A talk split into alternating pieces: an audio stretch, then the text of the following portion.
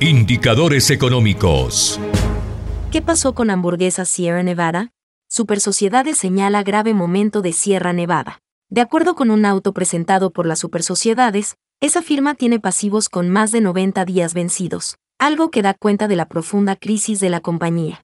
Y es que la cifra no es menor. De acuerdo con el diario La República, en el documento de las supersociedades, se explica que el grupo Sierra Nevada SAS está en cesación de pagos por obligaciones vencidas por más de 90 días. Descarga gratis la aplicación Red Radial. Ya está disponible para Android y encuentras siempre una radio para tu gusto.